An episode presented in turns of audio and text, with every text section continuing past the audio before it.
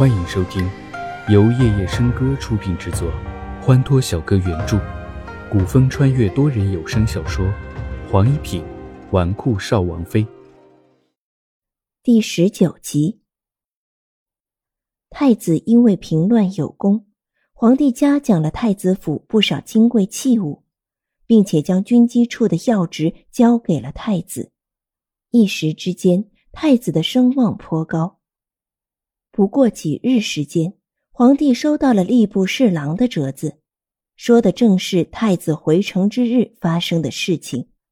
谁也没有想到，年轻书生的几句胡言乱语，竟然会在几日之内传遍了京城的大街小巷，被百姓议论纷纷，无不是批判太子做事狠毒。朝堂上，皇帝征询大臣意见。近大半朝臣跪请皇帝惩处太子，以平民愤。皇帝大怒，当即收回太子在军机处的权力，并且罚其在太子府内禁闭一月。消息传来的时候，叶子辰的马儿正好到了齐侯府的大门口，守门的小厮接过马缰，管家迎了出来。不知陈小王爷光临。老奴有失远迎了。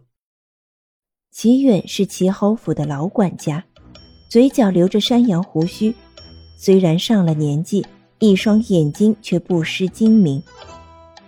哎，远伯，好久没来齐侯府了，您老可还好？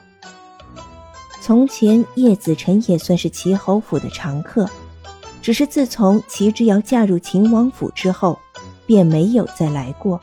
算来也有大半年了。托小王爷的福，老奴很好，快请进。远伯笑得两只眼睛眯成一条线。叶子辰将手上拿着的一盒东西交给远伯，说道：“远伯，这是产自徽州的贡菊，最是姜雅明目了，尤其是在夏天泡了茶来喝，还清热解火。”是徽州上贡的贡品，皇上姑父赏了我爹两盅，我给奶奶拿了一盅过来。如此重礼，小王爷真是有心了。小王爷这次来府，是来看望老太君的吗？啊不，我找小瑶儿，她起床了没有？哎，小王爷来的真不是时候，一早亲王府的马车。就过来把小姐接走了。他的性子我还不清楚吗？时辰尚早，他怎么可能早早起来去了亲王府？渊博，你就哄我吧。老奴哪里敢哄小王爷？小姐真的不在府中。在不在府中？我过去看了才算。话落，叶子辰朝着瑶台阁的方向跑了去。刚要踏入瑶台阁的门槛，玉质从里面将他拦了出来。哎，这是我家小姐的闺房，小王爷是想败坏我家小姐的名声吗？叶子辰看着玉质那万年不变的冰山脸，顿时语塞，被逼着退出了瑶台阁。远伯见此，老脸上笑着摇了摇头。玉质。我好歹也是个小王爷，你就不能对我客气点吗？这岂是你们齐侯府的待客之道？我家小姐说了，对你不必以礼相待。你，小王爷若是不服气，大可以找我家小姐说去。玉质是小姐的丫头，自然是主子如何吩咐的，我就怎么做了。好，好，好，好，你让开，我这就去找她说说去。叶子辰扒开玉质，欲再次进入瑶台阁，却不料被玉质反手一拧，他的手臂被制住，顿时传来一阵疼痛。刚才远伯已经说过了，我家小姐不在府中，你不能进去。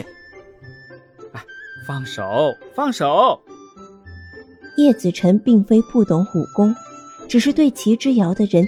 他宁愿自己吃亏，也绝不动手。玉质也大概明白叶子辰的脾气，因此也松开了手。叶子辰揉着发疼的手臂，皱眉盯着玉质。唉，平日里我觉得小瑶儿已经够凶了，没想到她的丫鬟更凶。玉质，如你这般凶悍，定是嫁不出去的。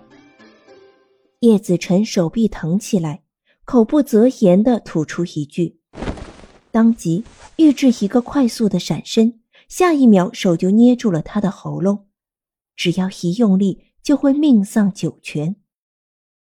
你若再胡乱说话，我便不是威胁你了。明明是一个年轻女子的声音，但是听在耳中却感觉冰寒无比。玉质，放开小王爷。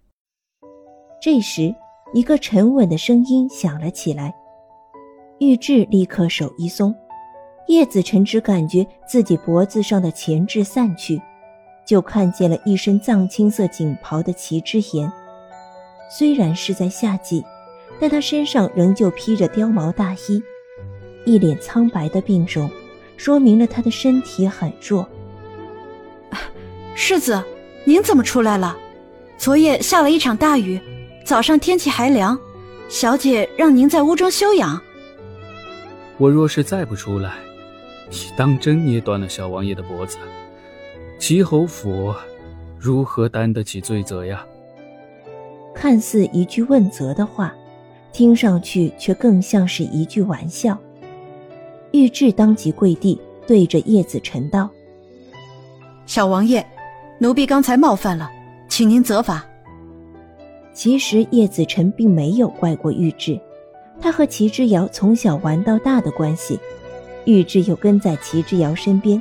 名分上虽然说是主仆，但关系却不似常人，互相都了解彼此的性格。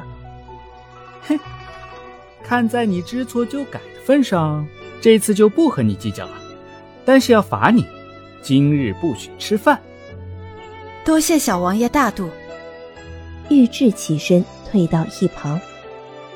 叶子辰回头看着面前的这位齐侯府世子。他身躯颀长，但是因为恶毒缠身，从前挺拔的身姿渐渐瘦弱，一脸病容，苍白憔悴，甚至是虚弱，仿佛只要一阵大风就能把他刮走。可他也知道，就是眼前这位孱弱的男子，在一年之前打败了前来袭扰疆土的凤麟国三万铁骑，他仅仅用了一万三千多军队。